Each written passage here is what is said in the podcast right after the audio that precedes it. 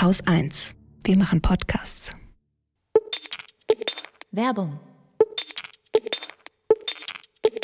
Na, habt ihr auch überlegt, mit dem Frühjahrsputz anzufangen? Es ist immer ganz schön nervig, so viel sauber zu machen, aber es ist ja auch genauso befreiend und befriedigend. Und wusstet ihr, dass ihr dabei auch Klimaballast abwerfen könnt? Zum Beispiel, indem ihr die Heizungen mal abstaubt oder die Gefriertruhe mal abtaut oder am Kühlschrank und am Fenster die Dichtungen sauber macht. Das macht nämlich die Geräte effizienter und eure Energierechnung gleich einiges leichter. Und das Gute ist, es reicht ja vollkommen, wenn ihr das zweimal im Jahr macht. Und wenn ihr dann auch noch mit einem Ökostromtarif die Energiewende unterstützt, dann reduziert ihr euren CO2-Abdruck gleich um mehrere Größen auf einmal. Der Ökoenergieversorger Polarstern setzt dafür nicht nur auf 100% Ökoenergie, sondern investiert intensiv in den Ausbau der erneuerbaren Energien. In Deutschland treiben sie zum Beispiel den Bau von Solaranlagen auf großen Gebäudedächern voran und weltweit unterstützt Polarstern die dezentrale Energiewende in Entwicklungsländern wie Kambodscha oder Madagaskar. Hier installiert Polarstern große Solaranlagen, die ganze Dörfer mit Energie versorgen und ihnen so den Zugang zu einem besseren Leben ermöglichen. Polarstern ist außerdem ein Social Business und zertifiziertes Mitglied der Gemeinwohlökonomie. Das heißt, das Team setzt sich für ein rundum nachhaltiges und auch ressourcenbewusstes Handeln ein. Also schaut doch mal auf polarstern-energie.de vorbei und wer mit dem Code Wochendämmerung zu Polarstern wechselt, der bekommt eine Gutschrift von 20 Euro auf seine erste Jahresabrechnung. Eigentlich könnte man, glaube ich, politisch im Moment sehr, sehr viel mehr machen. Und das wird von den Leuten eingefordert. Es wird, glaube ich, nicht sehr laut eingefordert, so dass dieser eigentliche, ja, dieser eigentliche positive Blick darauf im Moment, glaube ich, noch in der Politik noch nicht so richtig ankommt.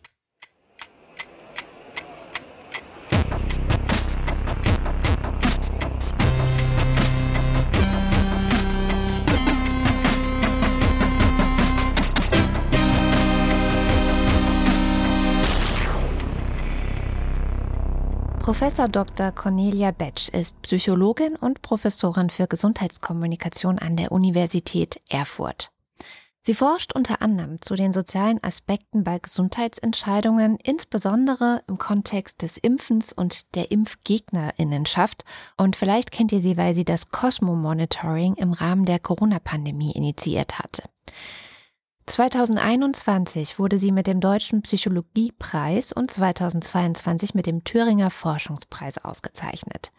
Wir haben das Interview mit ihr bereits vor einer Woche, also am 24. März, aufgezeichnet und mit ihr darüber gesprochen, welche Erkenntnisse aus ihren Erhebungen darüber hervorgehen, wie bereit die Menschen tatsächlich sind, selbst etwas für den Klimaschutz zu tun und was diese Bereitschaft begünstigt oder auch erschwert.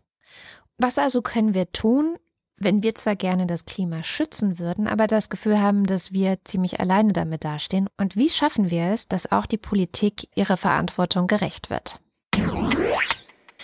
Herzlich willkommen, Cornelia Betsch, in der Wochendämmerung. Herzlichen Dank für die Einladung. Hallo.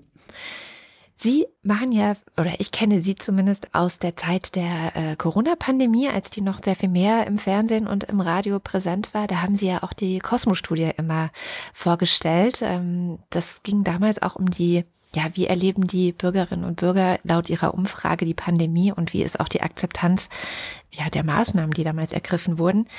Und ich habe das Gefühl, dass so ein bisschen ähnlich von der Herangehensweise auch die PACE-Studie ist, der Planetary Health Action Survey. Können Sie kurz sagen, was ist das und äh, was ist das Ziel dieses Surveys? Ja, das, äh, da haben Sie völlig recht. Das ist irgendwie das gleiche Strickmuster, denn wir haben in der Corona-Pandemie gesehen, dass es doch wichtig ist zu wissen in so einer Krise, was denn eigentlich die Bevölkerung denkt, welche Maßnahmen akzeptiert sind und was das alles beeinflusst, weil man so auch verstehen kann, wo braucht es eigentlich noch mehr Kommunikation. Und das war dann für uns auch anders genug zu sagen, dann machen wir das Gleiche doch auch mal für die Klimakrise, denn das ist ja nur eine Krise, die uns sehr dauerhaft irgendwie begleitet. Und da fanden wir es wichtig, jetzt wo auch in der Politik eine gewisse Awareness dafür da ist, da zuzuhören, was, was die Leute denken, wovor sie Angst haben, was sie noch brauchen, dass wir das für dieses Thema eben mit aufsetzen. Und da versuchen wir eben alle Im Moment machen wir das so zwei Monate, tausend Leute zu befragen, die wir dann einfach zu verschiedenen Themen aus dem Klimabereich befragen, machen manchmal auch Sondererhebungen. Jetzt haben wir gerade eine zur Ernährung gemacht, im Sommer haben wir mal eine zur Hitze gemacht, so dass wir eben versuchen, ähm, diese vielen Themengebiete, die es in diesem Bereich gibt, ein bisschen einzugrenzen und dann das Wissen in die Bevölkerung, in den Journalismus und in die Politik zu geben. Die 1000 Leute, woher haben Sie die? Sind die repräsentativ? Das sind Leute, die sich bei einem Online-Panel angemeldet haben, um bei Umfragen mitzumachen. Also es heißt, also es kann nicht jeder getroffen werden sozusagen, so wie bei der Telefonumfrage, aber das ist heutzutage hm. eben auch nicht mehr so einfach, weil eben viele Leute jetzt ein Handy haben und die sind gar nicht so gut zu erreichen mit Telefonumfragen. Das heißt, es war da immer so ein bisschen schwierig, jeden zu erwischen. Aber es ist repräsentativ nach Quoten, also ein Alter und Geschlecht und Bundesland mhm. für die erwachsene Bevölkerung bis 74 Jahre. Und wir machen da so einen Cut, weil Leute, die über 74 sind und im, aktiv im Internet unterwegs sind, die unterscheiden sich einfach von Leuten in dem Alter, die das nicht tun. Und deswegen machen wir einfach hier einen Cut und sagen, wir können über diese Gruppe was aussagen und über die anderen eben nicht. Und die, die Fragen, die Sie denen stellen, haben Sie die selber entwickelt? Ja, wir sind ein sehr großes Team und entwickeln dort ja auch neue Skalen, zum Beispiel, wie ist schon das individuelle Klimaschutzverhalten. Da wird jetzt zusammen mit so CO2-Rechnern versuchen wir da rauszufinden, wie gut verhalten die Menschen sich eigentlich schon im Punkto Klimaschutz oder wenn wir uns angucken, die Maßnahmenakzeptanz, da haben wir zugrunde gelegt Maßnahmen vom Bürgerrat Klima, die die entwickelt haben und haben daraus dann ähm, das immer ein bisschen weiter verkürzt, so dass wir eben abfragen können, ähm, wie verschiedenste Maßnahmen jetzt akzeptiert sind. Also es ist so eine Mischung zwischen Dingen, die es schon gibt, ähm, verwenden wir und versuchen eben nach ja, wissenschaftlichen Kriterien das so anzupassen, dass man da sinnvolle Aussagen mit treffen kann. Was fragen Sie denn da so? Fragen Sie mich mal was. also wir haben äh, sehr, ein sehr, sehr langer Fragenkatalog. Das dauert immer 25 Minuten ungefähr. Und wir erfassen also die Handlungsbereitschaft. Das ist einmal, was machen die Leute schon? Also benutzen sie umweltfreundliche Verkehrsmittel, wohnen sie in einer nicht so großen Wohnung zum Beispiel oder wir schauen uns die Maßnahmenakzeptanz an, also würden Sie das Tempolimit befürworten zum Beispiel oder den Kohleausstieg bis 2030. Und dann schauen wir uns noch politische Partizipation an. Das ist mir was ganz Wichtiges, denn ganz lange haben wir die Handlungsbereitschaft, also das angeguckt, was eigentlich nur das Individuum betrifft. Also will der Einzelne eigentlich irgendwas ändern an seinem Verhalten? Und das ist natürlich wichtig. Ich will das nicht kleinreden. Jeder kann was tun.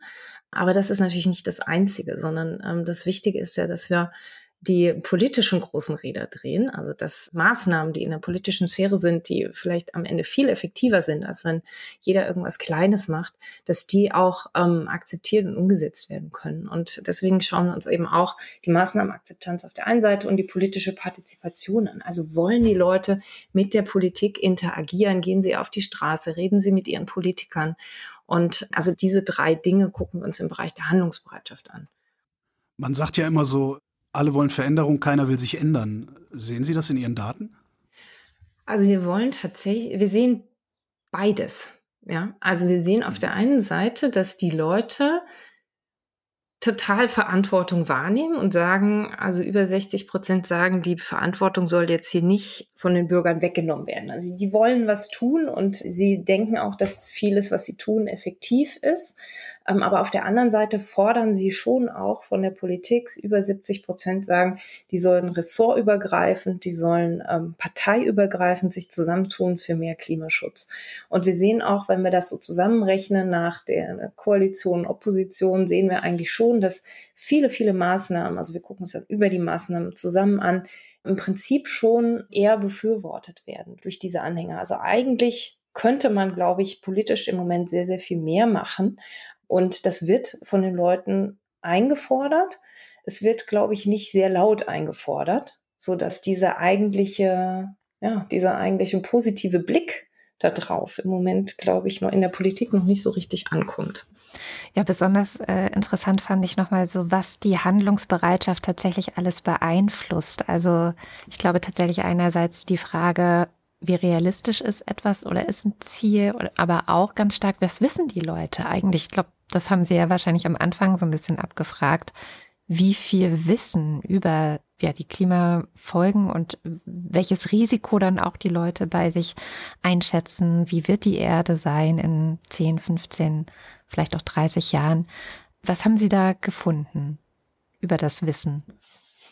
Also Wissen ist natürlich immer so einer der ersten Sachen, die man sich vorstellt, dass das relevant ist. Das ist auch relevant. Ähm, aber das wissen wir eben auch aus vielen Jahren der Forschung, dass es eben nicht ausreicht, nur Wissen zu verändern. Also wenn jetzt alle perfektes Wissen hätten, würde das trotzdem nicht bedeuten, dass alle sich anders verhalten oder plötzlich alle Maßnahmen akzeptieren.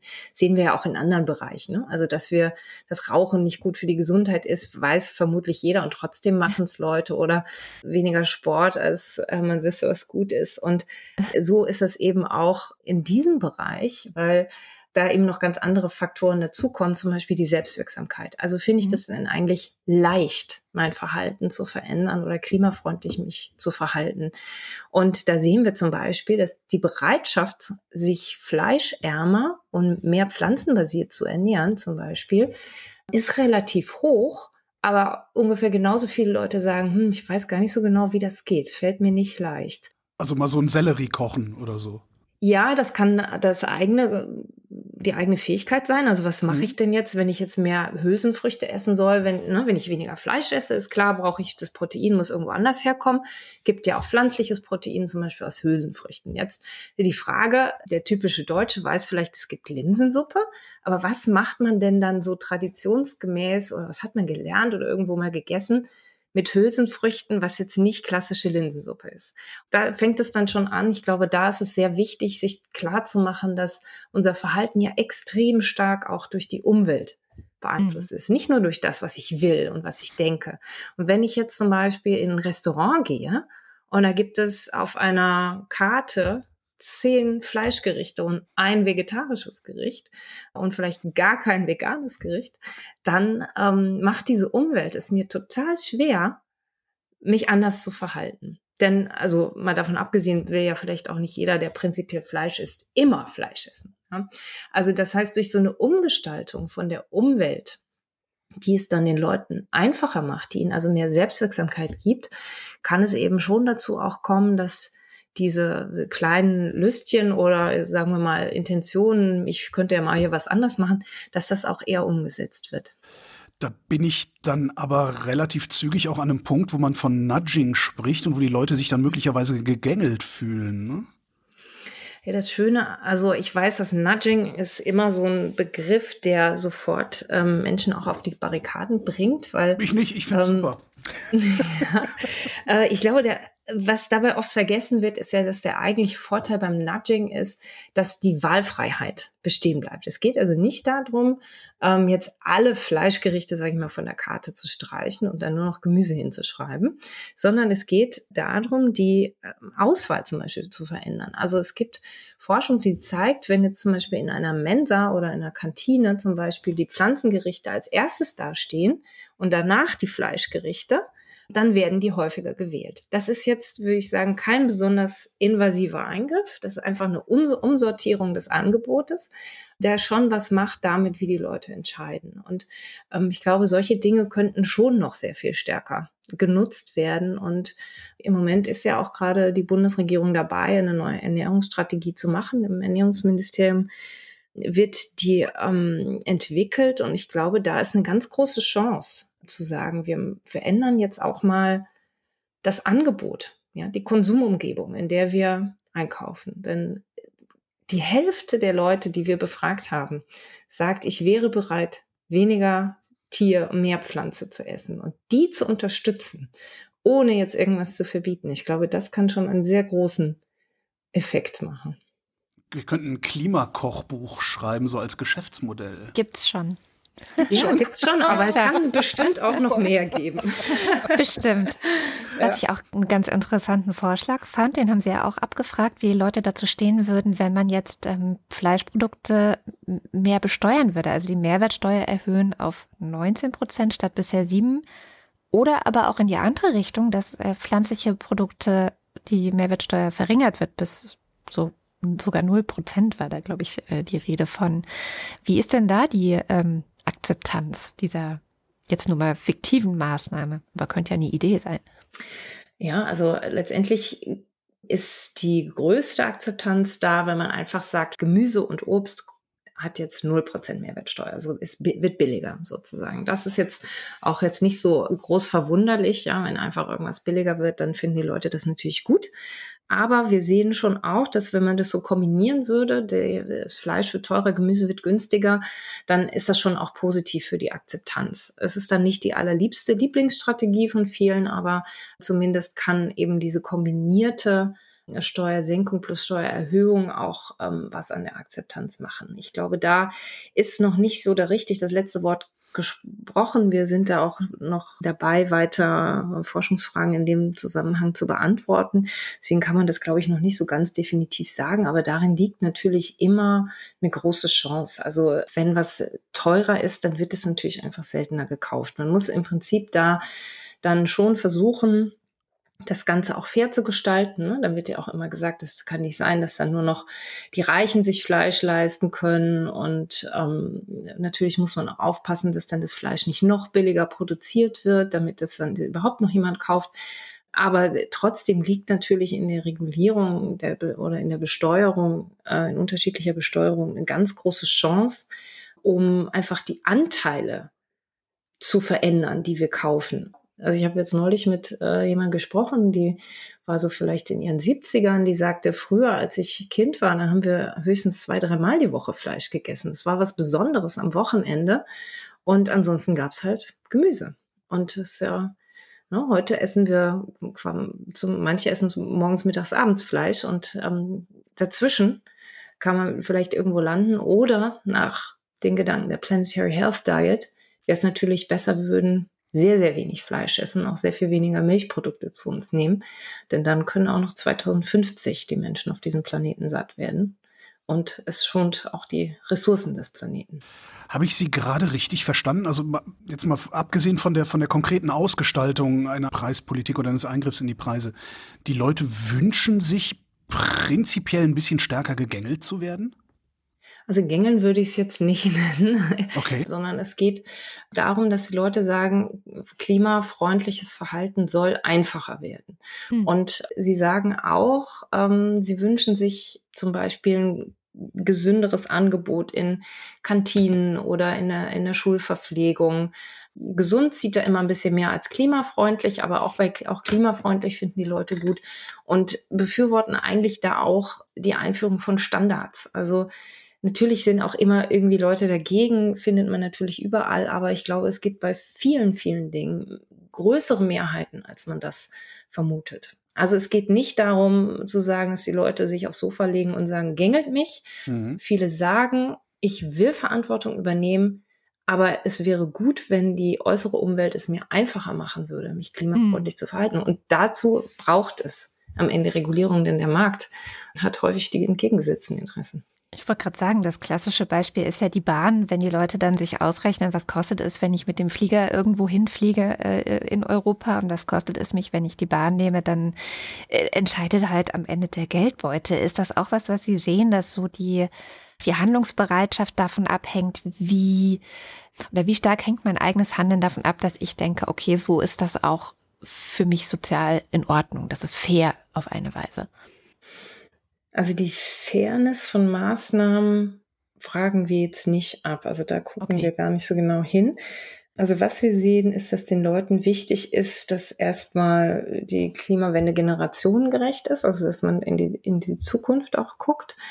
Und ähm, weil Sie sagten, dass es zum Beispiel einen Vorbehalt gäbe, wenn sich dann nur noch reiche Menschen ähm, ein Fleisch leisten könnten, sowas. Ja, also das, das natürlich in der gesellschaftlichen Diskussion. Ne? Und das mhm. gilt, gilt, glaube ich, einfach generell, dass wir bei allen möglichen Maßnahmen muss natürlich eine Equity-Gedanke da dabei sein. Also man kann am Ende, muss man sehen, dass im Moment, wie die Situation ist, natürlich global gesehen die Schwächsten natürlich auch am stärksten leiden und deswegen muss da was gemacht werden. Aber wenn man jetzt natürlich hier lokal schaut, dann neue Maßnahmen hat, da muss es so kalibriert werden, dass die Maßnahmen auch akzeptiert werden. Ja, also wenn wir zum Beispiel nach Frankreich gucken, da gab es die Gelbwesten-Proteste, wo auch Einführung von CO2-Preis und so weiter vielleicht nicht richtig kommuniziert oder sozial gerecht eingeführt wurde, so dass dann äh, dadurch sehr starke auch gesellschaftliche Verwerfungen entstanden sind. Und ich glaube, das muss man dabei natürlich immer mitdenken, dass diese Maßnahmen auch zu sowas führen können. Und wir brauchen ja auch gesellschaftlichen Zusammenhalt. Und wir sollen ja nicht alles auseinanderknallen. Und deswegen ist dieser Fairness-Gedanke natürlich ein ganz wichtiger. Ja, also, dass mhm. wir nicht dadurch irgendwie uns noch größere Polarisierungen, gesellschaftliche Probleme einfangen. Wir senden heute am 3.3. an einem Tag, wo viele Klimaproteste sind. Und ich fand es wirklich interessant, den Zusammenhang mit der Hoffnung. Hoffnung ist super. Wir brauchen Hoffnung, denn Hoffnung ist das, was uns im Leben hält und weitermachen lässt. Also ich glaube, mhm. was das angeht, äh, wir brauchen viel Beteiligung an, an solchen friedlichen großen Protesten, denn ich glaube, dass das das Thema auf die politische Agenda bringt. Das ist das, was das Thema in die Medien bringt. Wir sehen, es gibt jetzt neulich, eine, gab es eine Analyse der Tagesschau, wie häufig kommt da eigentlich das Wort Klima vor und das kam halt vor allem dann vor, wenn es irgendwelche äußeren Ereignisse gab. Logischerweise, so funktionieren ja Medien. Aber äh, es gibt eben keine oder bisher nicht ausreichend so generelle Klima Berichterstattung. Manche Medien stellen das jetzt um. Ich glaube, das ist eben eine wichtige Funktion ähm, da von solchen Protesten. Auch zu sagen, wir sehen, dass da nicht genug passiert und wir sind aber bereit, Dinge mitzutragen. Also wir haben jetzt in Thüringen zum Beispiel einen Kreis, die entschieden haben, keine klimaunterstützenden Stellen vom Bund, die wären völlig vollkommen finanziert gewesen, anzunehmen. Und ein paar Parteien äh, haben sich, also FDP, CDU und die AfD und Freie Wähler haben sich also dagegen ausgesprochen, dass es eben nicht diese Stellen gibt. Und das sind so Sachen, wo ich mir wünschen würde, dass die Leute sich da beschweren. Ich, also ich habe mir vorgenommen mit meiner Arbeitsgruppe, wir haben das diskutiert, wir werden uns da beschweren. Also dass das auch gegen den Wunsch von Bürgern ist, die sagen, Parteien müssen sich zusammenraufen, sie müssen ressortübergreifend und parteiübergreifend was tun. Und da ging es ja wirklich um einfach nur um Stellen, die da geschaffen werden, damit da was passieren kann in den Kommunen. Das ist natürlich ganz wichtig. Planstellen also im Bauamt oder, oder weiß der Geier was? Das waren äh, Stellen zur Unterstützung von äh, so äh, Klimathemen. Einfach mhm. um die Klima, Klimawende und die Klimaneutralität mit zu organisieren letztendlich. Und da wurde gesagt, die, die braucht es jetzt so nicht oder wir wollen das nicht. Und das sind natürlich Dinge, wo Partizipation wichtig ist. Ja? Also deswegen sind diese Klimaproteste, die friedlichen, die großen Demonstrationen, die zeigen, wie viele Leute da sind und äh, wie viele Leute sagen, es ist mir zu wenig, was passiert, sind ganz wichtig. Diese Entscheidung gegen diese Stellen, die jetzt so aussieht wie Parteibefindlichkeit, ist das, ist das im Widerspruch zu dem, was Ihre Daten über die Akzeptanz durch die Bevölkerung zeigen? Oder drückt sich da tatsächlich auch ein, ein, ein Bevölkerungswille aus? Tja, das ist ähm, schwierig zu sagen, weil natürlich hier Partei, also wir sehen schon, dass äh, manche Parteien, zum Beispiel Anhänger der AfD, natürlich auch zurückhaltender sind, was Klimaschutzmaßnahmen angeht. Interessanterweise verhalten die sich total ähnlich wie alle anderen. Also äh, was das eigene Verhalten angeht, ja, die trennen auch Müll und die ähm, drehen auch die Heizung runter. Aber ähm, was so perspektivisch Maßnahmenakzeptanz angeht, da sind ähm, bestimmte Parteien äh, oder Anhänger bestimmter Parteien natürlich etwas zurückhaltender. Und wenn Sie mich jetzt fragen, betrifft das den Bürgerwillen, dann kann ich sagen, also was wir repräsentativ für Deutschland finden, kann man sagen, das widerspricht dem. Denn da ist wirklich eine große Mehrheit da, die sagt, ich, ich ähm, möchte, dass jetzt die Politik handelt. In Thüringen haben wir nach aktuellen Hochrechnungen allerdings, ich weiß nicht genau, wie es im Moment ist, 25, 28 Prozent waren es neulich mal AfD-Befürwortung, da kann das natürlich schon auch ähm, dem Willen der Bevölkerung entsprechen. Das, von daher kann ich das so genau hier jetzt nicht sagen. Haben Sie eine Arbeitshypothese darüber, warum diese Leute sich, ich sag mal, konform verhalten? Ja, also eigentlich sich links verhalten und rechts reden? Nee, noch nicht. darüber kann ich leider noch nicht differenziert Auskunft geben. Das müssen wir uns noch, noch nicht. das heißt, Sie gucken angucken. dahin. Ja? ja, wir gucken dahin, weil das sehr spannend ist, weil ja. das auch ein möglicher Ansatzpunkt ist. Ja? Also das einfach das tatsächliche Verhalten, wenn wir uns da nicht so großartig unterscheiden, dann, dann bedeutet das was. Also dann bedeutet mhm. das, dass alte Routinen wie weiß ich nicht, Müll trennen oder sowas, dass sowas Verhalten formen, aber natürlich auch vielleicht die Umgebung. Ja, also dass man einfach doch, das könnte einfach zeigen, dass wir doch einfach sehr viel stärker solche äh, Umgebungsveränderungen brauchen. Aber was da genau die Hintergründe sind, das, ähm, das schauen wir uns erst noch an. Das kann hm. ich noch nicht so genau sagen. Hm. Mal so ganz grundsätzlich, für wie groß halten die Menschen das Klimaproblem? Also kommt das angemessen groß bei denen an?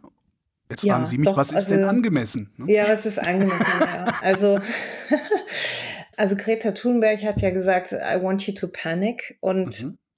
Also ich muss sagen, je tiefer und mit je mehr Leuten ich spreche und je mehr also Forschern aus dem Bereich, umso mehr ergreift mich auch selber die Panik. Also ich glaube, mein eindrucksvollster Moment war mal, als ich so angefangen habe, mit Klimaforschern zu sprechen, dachte ich halt, jetzt lerne ich was, wie schlimm es um die Welt steht und was dann alles Schreckliches in der Umwelt passiert.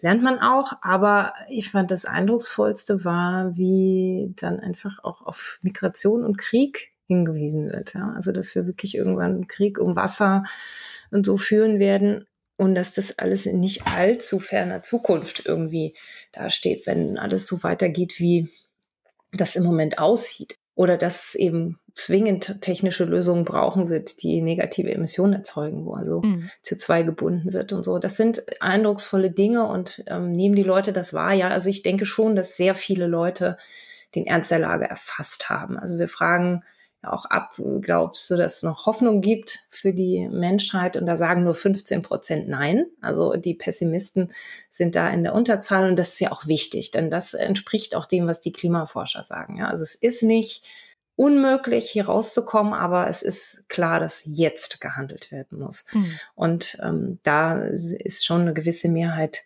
da, die sagt, ja, ich glaube, es ist noch Hoffnung da und wir sind auch bereit und die Politik muss handeln und wir selber wollen auch Verantwortung übernehmen. Und eigentlich würde man sagen, wenn man diese Daten anguckt, ist die Ausgangslage gar nicht so schlecht. Es ist ja irgendwie die Frage, was wird jetzt damit gemacht? Besonders interessant fand ich auch so psychologisch gesehen, dass ähm, viele Menschen bereit sind, was zu ändern bei sich, also eben diese Handlungsbereitschaft haben aber von den anderen unterschätzen, zum Beispiel beim Fleischessen, wie, wie viele Menschen wären bereit, so wie ich vielleicht jetzt gerade bereit bin, auf Fleisch zu verzichten. Ja, ja, das ist wirklich krass. Also ähm, die Leute, wenn man die Leute fragt, was denkst du so, wie viel sind bereit, dann kommt raus 30 Prozent. Und den, wenn man Fleischesser fragt, dann denken die noch weniger.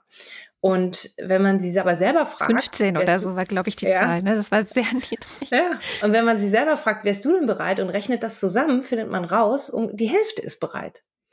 Und das ist ein riesiger Unterschied, 30 oder 50 Prozent. Und das ist ganz wichtig, weil wir haben vorhin über Einflussfaktoren gesprochen, was beeinflusst die Handlungsbereitschaft. Und ein ganz wichtiger Einflussfaktor ist die soziale Norm. Also was glaube ich, was andere tun und von mir erwarten. Und wenn ich immer denke, ich bin der Einzige, der jetzt hier auf Fleisch verzichten will, dann machen die Leute das nicht. Wir wollen immer in guter Gesellschaft sein. Und deswegen, und natürlich ist auch für die Politik wichtig, ne? wenn die denken da genauso wie die, die anderen Menschen, also die unterschätzen das auch, das ist natürlich ein ganz wichtiger Bremsklotz für Veränderungen. Und wenn 50 Prozent bereit sind, es geht nicht um den vollen Verzicht, ne? brauchen wir ja auch gar nicht, aber es geht um eine redu deutliche Reduktion.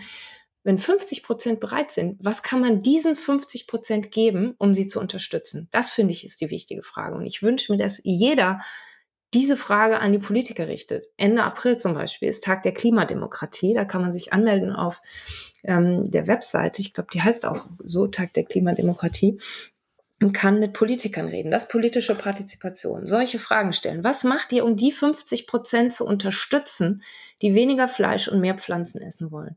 Da, da müssen wir hin. Die Mehrheiten, die wir haben, die müssen unterstützt werden. Denn 50 Prozent sind schon eine ziemlich kritische Masse. Und die müssen vor allem auch wissen, dass sie so viele sind. Also das ja. ist ja in allen möglichen politischen Bereichen. Man kennt das jetzt auch äh, von diesem ganzen Maskentragen. Wenn ich denke, ich bin sowieso dann die einzige Person im Supermarkt, die eine Maske trägt, dann bin ich wahrscheinlich weniger bereit dazu, als wenn ich davon ausgehe, okay, angesichts der Lage machen es vielleicht 60 Prozent oder so. Beim Maske tragen war es noch einfach, das sehe ich nämlich. Mhm. Ne? Und ja. beim Fleischessen und diesem klimafreundlichen Verhalten, das findet ja meistens nicht so richtig in der Öffentlichkeit statt. Deswegen ist es so wichtig, darüber zu reden. Auch mit Freunden, mit der Familie. Vielleicht sich auch mal zum, weiß ich nicht, vegetarisch kochen treffen oder so, das gemeinsam ausprobieren, gemeinsam den Horizont zu erweitern und darüber zu reden und es zu teilen. Sie leiten aus ihren Daten ab, dass wir alle, nenne ich es jetzt mal, Forderungen an die Politik stellen müssen, dass wir Fragen stellen müssen, was tut ihr für diese 50 Prozent oder was tut ihr, um diese 50 Prozent zu unterstützen. Ich gehe jetzt mal davon aus, dass Sie selbst auch mit der Politik reden. Was antworten die, wenn Sie denen genau diese Daten präsentieren und sagen, guck mal Leute, da müsst ihr mal hin? Begreifen die das überhaupt? Also ich nehme schon wahr, dass vor allem, glaube ich, schon auch durch die Corona-Pandemie ein Bewusstsein entstanden ist, dass es gut ist, wenn es solche Daten gibt und dass man jetzt lernt, langsam mit diesen Daten umzugehen. Natürlich gab es Umfragedaten schon immer, ja, aber die waren halt immer so parteipolitisch aufgedröselt. Das haben mhm. wir ja sehr, sehr lange gar nicht gemacht, absichtlich auch, um das eben nicht in diese Richtung zu drehen, sondern auch um Verständnis für die Psychologie dahinter zu erarbeiten. Und ich nehme schon wahr, dass das gelesen wird, dass man sich das anguckt. Wir sind auch manchmal an Workshops beteiligt, jetzt zum Beispiel für die neue Ernährungsstrategie oder auch mal mit Behörden. Und äh, da wird schon ja, versucht zu gucken, was, was können wir damit jetzt machen. Wie schnell das jetzt geht, das, das weiß ich nicht. Und mir, ich bin natürlich immer ungeduldig, mir geht es immer nicht schnell genug. Aber ich habe schon das Gefühl, dass, dass die Daten, Daten nicht, nicht im Off landen. Und ich wünsche mir auch, ehrlich gesagt, wenn es jetzt Leute hören, die jetzt zum Beispiel auf die Demos gehen, denen das wichtig ist, dass die auch gerne da mal reinschauen, weil äh, diese Daten können von jedem genutzt werden und wir haben auch NGOs oder Stiftungen, die unsere Daten benutzen, um ein Argument zu untermauern. Ja, also mhm. zu sagen, guck mal, hier gibt's doch Mehrheiten. Und deswegen versuchen wir diese Daten auch möglichst so aufzubereiten, auch in so einem interaktiven Explorer, wo man eben selber mal gucken kann, sind die Jungen oder die Älteren handlungsbereiter oder wer weiß dann wie viel und so. Ähm, also gerne diese Daten nutzen und damit den Punkt unterstützen, den man machen will. Denn wir glauben, dass Daten dafür sehr gut geeignet sind. Was ich sehr krass fand, wo wir gerade über die Alten und die Jungen gesprochen haben, dass die unter 30-Jährigen gar nicht so sehr, wie ich jetzt denke, weil ich denke, alle und jungen Leute gehen fürs Klima auf die Straße. Also das ist manchmal mein etwas ähm, durch mein Umfeld geprägtes Bild, ähm, dass die unter 30-Jährigen gar nicht so verglichen mit dem Rest gar nicht so wahnsinnig viel wissen und auch gar nicht so aktiv sind und auch gar nicht so viel Angst zum Beispiel haben oder sich Sorgen machen, würden Sie wahrscheinlich das ausdrücken, ähm, was die Klima, den Klimawandel angeht.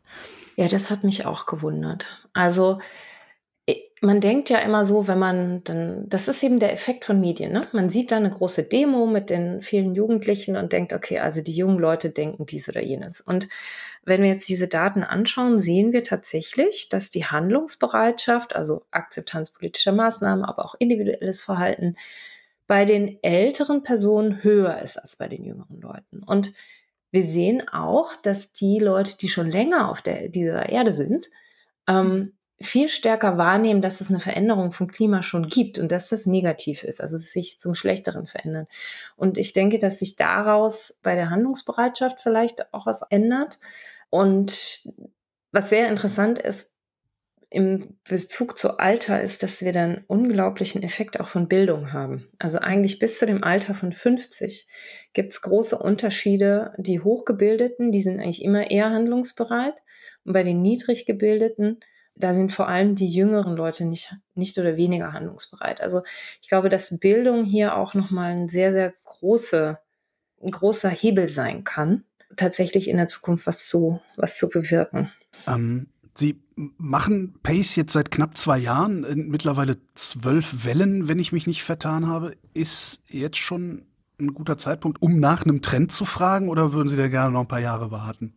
Ich fürchte, wir müssen ein paar Jahre warten, denn wir sehen quasi keine Trends. Also mhm. es ist extrem stabil. Bei Corona gab es immer so kleine Rumwackeleien, wenn mal mehr Fälle waren, haben die Leute mehr Risiko wahrgenommen, sich wieder ein bisschen mehr geschützt und so.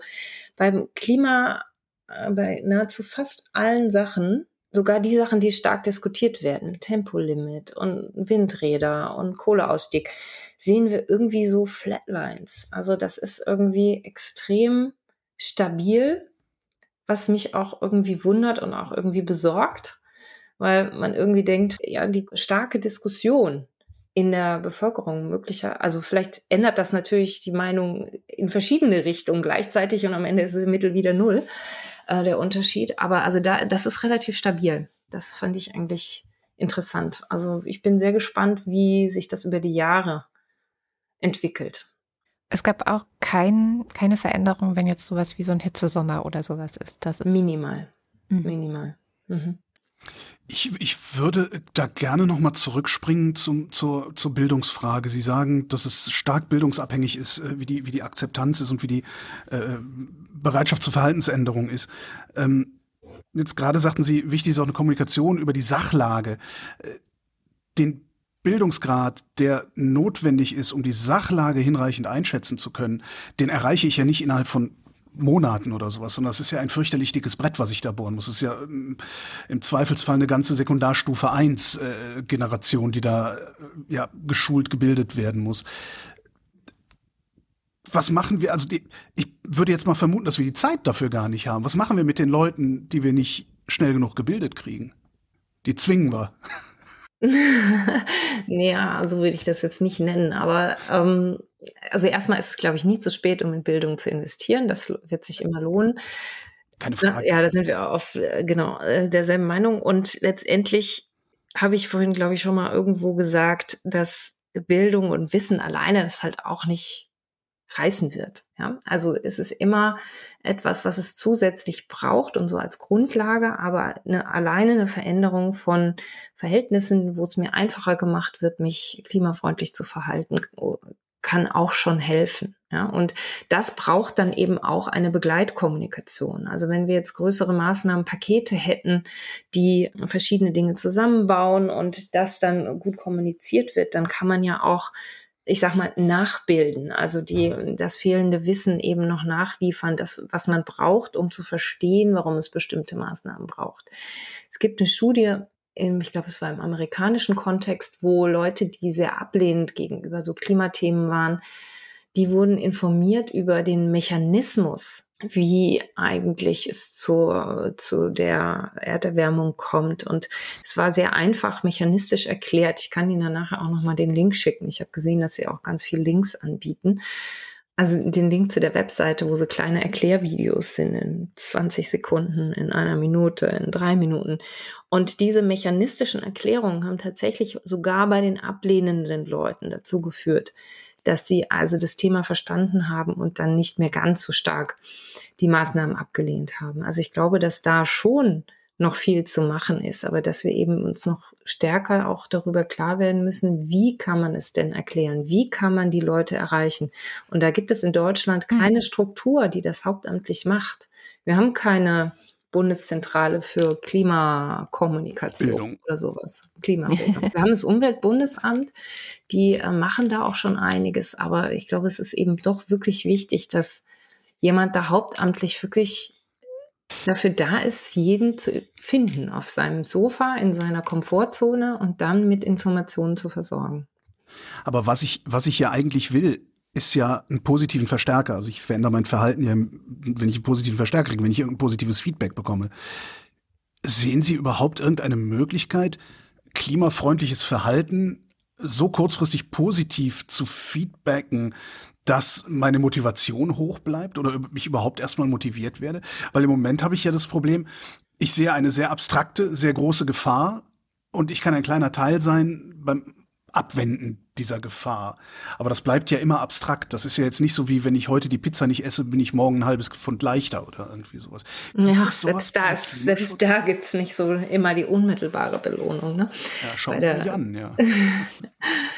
Ich glaube, dass eine Möglichkeit ist, das zu machen, ist tatsächlich sowas wie Besteuerung, also wo man wirklich es merkt, dass mhm. wenn ich mehr Obst und Gemüse kaufe und da ist jetzt zum Beispiel keine Mehrwertsteuer drauf und weniger Fleisch kaufe, wo mehr Steu Mehrwertsteuer vielleicht drauf ist irgendwann, dass ich das tatsächlich merke. Das wird dann einfach belohnt. Man kann aber natürlich auch sagen, vielleicht, ähm, also in einer Veränderung der Verhältnisse, da kann es natürlich auch sein, dass ich gar nicht immer zwingend motiviert mich klimafreundlich verhalte, was dann belohnt werden muss, sondern dass einfach mein Verhalten, äh, dass ich einfach automatisch durch die Situation mich klimafreundlich verhalte. Also mhm. wenn es einfacher ist ähm, mit oder billiger ist, mit der Bahn irgendwo hinzufahren, gut, da haben wir wieder Belohnung, schlechtes Beispiel. Aber wenn ich zum Beispiel an meinen letzten Ausflug an eine Tanke denke, auf einer Raststätte. Ich esse zum Beispiel am liebsten vegan. Und wenn ich jetzt also zu dieser Tankstelle komme und sehe diese Auslage, wo so ein schön angelaufener Fleischkäse mit so Brötchen, wo die Wurst sich schon nach oben wellt und der Käse ist schon angelaufen und es gibt Muffins und es gab nichts, was vegan war. Also kein Brötchen, wo irgendwie nicht irgendwas mit Tier drauf war. Das würde ich sagen, ist jetzt nicht so die ideale Umwelt, um klimafreundliches Verhalten zu befördern. Ich hätte mich jetzt nicht, wenn ich jetzt hier ein veganes Brötchen oder irgendwas gefunden hätte, hätte ich mir nicht auf die Schulter geklopft und gesagt, jetzt habe ich aber mich toll klimafreundlich verhalten, sondern ähm, ich hätte einfach das gekriegt, was ich will. Und dann wäre im Prinzip gar nicht dieses Katsching im Kopf, ich muss immer belohnt werden dafür, wenn ich mich klimafreundlich verhalte, hätte, wäre jetzt gar nicht so notwendig gewesen. Ja? Wenn man also einfach Umgebungen hat, die das Verhalten fördern, weil es vielleicht eigentlich viel mehr freie Auswahl gibt von veganen Snacks und äh, vielleicht nicht gar kein Fleisch, dann hätte vielleicht jeder irgendwas da gefunden, trotzdem, was ihm schmeckt und hätte jetzt gar nicht zwingend gewusst, dass er sich jetzt klimafreundlich verhält. Also ich glaube, man mhm. muss so ein bisschen den Mittelweg finden. Ab und zu die Belohnung bei manchen Maßnahmen und natürlich kann man das auch mit Kampagnen und so unterstützen. Aber eine starke Veränderung von Umgebungsbedingungen, die eben nicht nur getrieben ist durch die Präferenzen der Industrie, sondern eben auch davon, was, von dem wir wissen, was notwendig letztendlich ist, auf lange Sicht, kann sicherlich helfen, da was besser zu machen. Ja, letztendlich, ähm, wenn ich das alles zusammenfasse, müssen wir an allen Stellen gleichzeitig die Gesellschaft und unser Zusammenleben verändern und umbauen, damit es auch für alle gleichzeitig anders ist und nicht irgendwelche Leute das Gefühl haben, ah, jetzt soll ich auf einmal, muss mich jetzt einschränken, alle anderen nicht, sondern wenn alle mitmachen, ich dachte vorhin auch, als wir darüber gesprochen haben, ähm, weniger Fleisch zu essen, wenn die Menschen denken würden, dass 80, 90 Prozent bereit wären, weniger Fleisch zu essen, ähm, wie würden sie sich dann selber auch vielleicht entscheiden? Würden dann noch mehr Menschen sagen, mhm. ah, da mache ich dann auch mit. Ne? Also ich glaube, dieses so, ähm, ja, auch kommunizieren, das äh, nehme ich tatsächlich auch bei jungen Leuten sehr stark wahr. So Social Media ist voll von veganen Kochaccounts auf Instagram und Videos auf YouTube und TikTok ist voll von veganen Rezepten und Vegan Life und ich weiß nicht was. Und wenn man eben die ganze Zeit mit sowas konfrontiert ist, glaube ich. Es ist aber auch genauso voll mit Videos von Leuten, die Achtzylinder-Autos äh, mit durchdrehenden Reifen um die Kurve jagen. Genau. Ja, also, je nachdem, ja. in welcher Bubble man ist. Also das genau. ist halt so ein soziale Normverstärker. Ne? Also es mhm. äh, spiegelt halt meine Interessen und äh, gaukelt mir vor, dass die anderen so sind wie ich auch. Und da fühle ich mich halt wohl. Deswegen funktioniert das so super mit den sozialen Medien. Das heißt aber auch, dass sozusagen die Bubbles ein Stück weit dann für solche Informationsvideos, die allen klar machen, so ist es, also wenn, oder nicht allen, aber eine großen Mehrheit klar machen würden, okay, es ist doch ernster, als ich dachte, dass man da irgendwie in diese Bubbles reingehen müsste. Es hat die Frage, wie durchlässig die sind. Ne? Und mhm. das dann also in den Bubbles, wo die Leute sich sowieso dafür interessieren, da kann das dann rumgehen, aber es ist die Frage, ob es in, in, andere Bubbles reinkommt und ob die da ähm, jemand hören will, wie ich ein veganes Rezept erzähle, während ich mit meinem Achtzylinder über Nürburgring Ja, das Nein. ist vielleicht gar nicht so eine schlechte Idee. Also das kennen wir aus dem, ne? ohne Scheiß.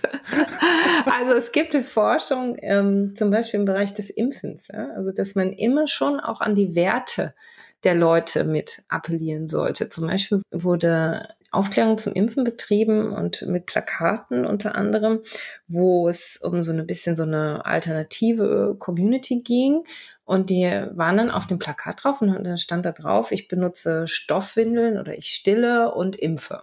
Also wo man Dinge, die man sonst nicht so miteinander verbindet, eben zusammengebracht hat und der Community gezeigt hat, guck mal, sogar ähm, in alternativen Communities wird geimpft. Und guck mal, sogar mit Achtzylinder-Autos kann man vegan essen. Da ging ja zum Beispiel diese Netflix-Doku über diese veganen Sportler, war ja auch ziemlich stark diskutiert, wo man, weil das auch im Kopf der Leute ja nicht so zusammenpasst. Ja, man denkt, die Sportler, die müssen halt viel Proteine, viel, weiß ich nicht, Fleisch, rotes Fleisch am besten noch essen. Und das kreiert dann erstmal so ein Fragezeichen. Und das ist natürlich super, wenn solche Sachen sind dann teilweise sehr überzeugend, weil ähm, die Leute dann denken, gut, dann, dann probiere ich das mal aus und das kann eben auch Türen öffnen. Aber wahrscheinlich hat man tatsächlich bei sowas wie Familienfeiern oder also wenn man wirklich mit Personen direkt sprechen kann, größere Chancen, äh, Leute zu, ja, zu bilden, oder? Also die jetzt nicht in diesen sozialen Medien-Bubbles erreicht werden können. Ja, oder es einfach zu tun. Ne? Ich meine, jeder, der sich vegetarisch oder vegan ernährt, der kennt die leidigen Diskussionen mit, äh, weiß ich nicht, der Oma, der Tante oder sonst wem. Ach, Kind, isst doch mal, aber Fisch isst du doch. Und ich meine, das kennt ja jeder. Da kann ist man nur Speck. kann man da diskutieren, nur Speck im Salat, genau. Kann man natürlich machen, äh, soll man natürlich auch. Ich bin jetzt dazu übergegangen, bei solchen Sachen einfach, ähm, wenn ich selber koche, einfach zum Beispiel ein veganes Menü zu machen. Und das merkt, merkt überhaupt keiner. Es hm. fehlt niemandem was. Und dann kann man hinterher drüber sprechen. Und also sowas finde ich eigentlich immer, ich persönlich jetzt, das kann man schlecht skalieren, aber das finde ich immer selber ganz schön, wenn man das mal ausprobiert. Ein Problem habe ich noch. Ich gestalte Umgebungen in einer solchen Weise, dass es mir leichter fällt, mich klimafreundlich zu verhalten, als es mir fällt, mich klimafeindlich zu verhalten. Jetzt ist äh, gerade Bahnfahren finde ich dann ein sehr, sehr schönes Beispiel. Immer wenn wir über Kosten sprechen, neigen wir dazu, über Geld zu sprechen. Aber Geld ist nicht alles, was Kosten ist, sondern Kosten ist auch Lebenszeit, Kosten sind Umstände, äh, Kosten ist Wohlfahrt und so weiter. Und mit der Bahn zu fahren hat erheblich höhere Kosten, selbst wenn es weniger Geld erfordert, hat erheblich höhere Kosten, als mit dem Flugzeug zu fliegen. Was mache ich da? Verbiete ich das? Ich weiß nicht, also wenn ich, wenn ich jetzt nach, äh, weiß nicht, mit dem Flugzeug bin ich halt zwei Stunden früher in, mhm. weiß ich nicht wo. Oder meinetwegen, ich bin auch mit dem Flugzeug, bin ich auch 18 Stunden früher in Palma de Mallorca. Mhm. Das heißt, da sind die Kosten sind extrem hoch. Da, ja. Mhm. Aber das was stimmt. machen wir da? Ver verbieten wir das oder, oder haben wir eine Idee oder haben Sie eine Idee, wie wir die Umstände selbst dort, also im Vergleich Flugreise, Bahnreise, äh, so beeinflussen können, dass ich bereit bin, diese erhöhten Kosten hinzunehmen? Oder muss ich da einfach meine Vernunft einschalten? Im Mobilitätssektor kenne ich mich so gut nicht aus. Ich meine, letztendlich wird, wird man es nicht äh, verhindern können. Will man ja vielleicht auch nicht, dass es das gibt. Die Frage ist ja immer, wie, wer trägt am Ende welche Kosten? Ähm, Ne? Naja, es also geht ja, um, es geht ja um, um, um mein Verhalten. Das heißt, die Kosten trage erstmal ich. Also wenn ich mich für die Bahnreise entscheide, trage ich erhöhte Kosten im Sinne von, ich muss mehr Zeit aufwenden, die ich möglicherweise nicht habe oder die ich nicht aufwenden will. Mhm. Ähm, und wie kriege ich mein Verhalten dahingehend beeinflusst, dass ich bereit bin, diese Zeit aufzuwenden? Eine, eine Sache kann natürlich Preis sein. Also wenn es finanziell teurer ist und dann auch noch länger dauert, würde ich sagen, ist die Chance ziemlich klein, dass das attraktiv wird. Ne? Letztendlich sehen wir in den Befragungen schon, dass die Leute denken, dass klimarelevantes Handeln für den Handelnden Konsequenzen haben sollte. Also wenn ich mich klimafreundlicher verhalte, sollte ich belohnt werden. Wenn ich mich klimaschädlich verhalte, sollte ich eher bestraft werden in, im übertragenen Sinne, also zu, durch Kosten zum Beispiel. Also das kann man sich natürlich mal fragen, ob bei einem Flug die Kosten, die ich verursache, auch für das Klima da eigentlich eingepreist sind oder nicht. Und aber da äh, kenne ich mich letztendlich nicht gut genug aus, um Ihnen da jetzt irgendwie von dir zu antworten. Da müssten Sie vielleicht nochmal Leute fragen aus dem Mobilitätssektor. Also was ich, was ich nicht verstehe, also es gibt halt so, es, es gibt halt du hast halt das Problem, selbst wenn die Flugreise, also ich, ich, wenn ich mit dem Zug nach Palma de Mallorca will, ich will nach Palma de Mallorca, basta. Wenn ich da mit dem Flugzeug hinfliege, brauche ich zweieinhalb Stunden. Wenn ich da mit dem Zug hinfahre, brauche ich 24 Stunden oder sowas. Das heißt, selbst wenn die Flugreise das Fünffache kostet, kann es für mich immer noch günstiger sein, zu fliegen als mit der Bahn zu fahren. Und da würde ich gerne ran. Und ich habe nicht die leiseste Ahnung, wie man das in den Griff bekommen kann, außer durch Vernunft. Dass ich halt einfach einsehe, dass das Fliegen schädlicher ist, als mit der Bahn zu fahren und ich darum bereit bin, diese höheren Kosten in Kauf Aber zu nehmen. vielleicht ist jetzt nur anekdotisch, aber bei dem Beispiel machst du es ja dann nicht, weil ich nicht fliege. Und dann ist sozusagen der externe Einfluss, also meine Neue soziale, Institutionenökonomik. meine soziale Gruppe um mich herum, die fliegen nicht. Und da ist Fliegen eher so, da gibt es dann vielleicht Flugscham. Also Mhm. bin ich auch eher geneigt zu sagen, nee, ich mache das dann doch nicht. Also bräuchten wir mehr soziale Gruppen, die sagen, wir machen das nicht, um mehr Einfluss auf andere zu haben und so weiter. Und so. Mhm. Genau, auch hier zählt wieder die soziale Norm. Ne? Ja. Also ich fand es ganz, ist ganz spannend. Es gibt äh, so eine Webseite, die heißt Take the Jump. Und da gibt es so sechs kleine Beispiele, was man alles selber machen kann. Und da ist zum Beispiel bei dem einen, also gerade in Bezug auf Reisen, sagen sie eben Holiday Local, also mach deine, deinen Urlaub eher lokal ähm, und flieg höchstens einmal alle drei Jahre. Und der Charme von diesem Take the Jump, finde ich, ist, dass da nicht steht, flieg nie wieder, iss nie wieder Fleisch, kauf keine neuen Klamotten, sondern da steht eher, wie man es ein bisschen bewusster und etwas reduzierter machen kann. Da steht aber auch, dass man es trotzdem machen darf. Und ich glaube, das ist halt so ein Mindset, was, glaube ich, für einen Übergang sehr wichtig ist. Also eat green, dass man sagt, also isst mehr Pflanzen und weniger Tiere. Da, da wäre für viele schon ein sehr, sehr großer Hebel. Ja? Und das Mhm. eines dieser Punkte ist eben auch Change the System, wo man sagt, also bring dich ein. Geh demonstrieren, rede mit den Politikern, beschwere dich darüber, dass nichts getan wird oder nicht genug getan wird. Also ich glaube, nichts stimmt ja nicht. Also, ne, also beschwer dich, dass zu wenig getan wird an, an einigen Stellen. Und das finde ich eigentlich einen sehr, sehr guten Ansatz, weil der befähigt und der, das sind kleine Schritte, die nicht mit völlig mit Verboten belegt. Das ist alles selbst auferlegt und man kann sich quasi in einem gewissen Range ja auch selber entscheiden und wirkt aber auch ein bisschen wie so eine Art Selbstverpflichtung. Und ich glaube, dass ich das, das finde ich irgendwie auf so einer individuellen Ebene eigentlich einen ganz guten Ansatz. Das zusammen eben mit einer Politik, die klimafreundliches Verhalten einfacher macht, weil eben halt doch hier und da mal die Umwelt geändert wird. Cornelia Betsch, vielen herzlichen Dank. Danke für die Einladung. Dann gehen wir jetzt alle auf Take the Jump und Vielen springen. Dank. Ja, ist auch schön bunt. Entklatter. Nicht schön gemacht. Travel Ja. fresh, eat green, dress retro, holiday local und change the system. Ja. Klingt alles machbar. Trying is enough. Das ist schön. Trying is enough. Ja. Just start. Ja, sehr Genau. Ja. Ja, Ja, ja, eben. nicht Das finde ich eine positive Botschaft Ja, und Absolut. ja, also ich finde, dass wenn, wenn wir das uns alle dran halten, ist schon viel passiert und anderen davon erzählen. Das war Professor Dr. Cornelia Betsch und alle Infos und Links, die sie gerade genannt hat, findet ihr natürlich in den Show Notes. Und hier kommt auch, wie immer am Ende der Wochendämmerung, unser Faktencheck. Hallo, hier ist Katharina Alexander mit dem Faktencheck. Ich habe gar nicht so viel dabei heute. Ähm, als erstes schauen wir noch mal kurz nach Thüringen. Da kam ja kurz die Frage auf, wenn jetzt Landtagswahl wäre in Thüringen, auf wie viel Prozent käme die AfD? Und es gibt da eine Wahlumfrage von Anfang Februar. Ähm, und laut dieser Prognose käme die AfD auf 26 Prozent. Und dann wollte ich noch was nachtragen. Und zwar fiel in dieser Sendung ja mehrfach der Begriff Nudging. Und ich dachte, ich erkläre dir noch einmal kurz für alle Menschen, die ähm, vielleicht nicht genau wissen, was das bedeutet. Nudging kommt aus dem Englischen und bedeutet so viel wie anstoßen oder anstupsen. Und darunter versteht man Strategien, die Menschen zu Verhaltensänderungen anregen sollen. Also Menschen sollen ohne Zwang dazu gebracht werden, ihr Verhalten in eine bestimmte Richtung zu ändern. Und der Begriff kommt aus der Verhaltensökonomie. Beispiele für Nudging sind unter anderem ähm, soziale Normen, dann sowas wie Make it easy, darum ging es ja auch in der Folge heute. Also wenn die vegetarischen Gerichte auf Augenhöhe präsentiert werden zum Beispiel oder über Fleischgerichten stehen, dass das dazu beiträgt, dass Leute sich eher dafür entscheiden.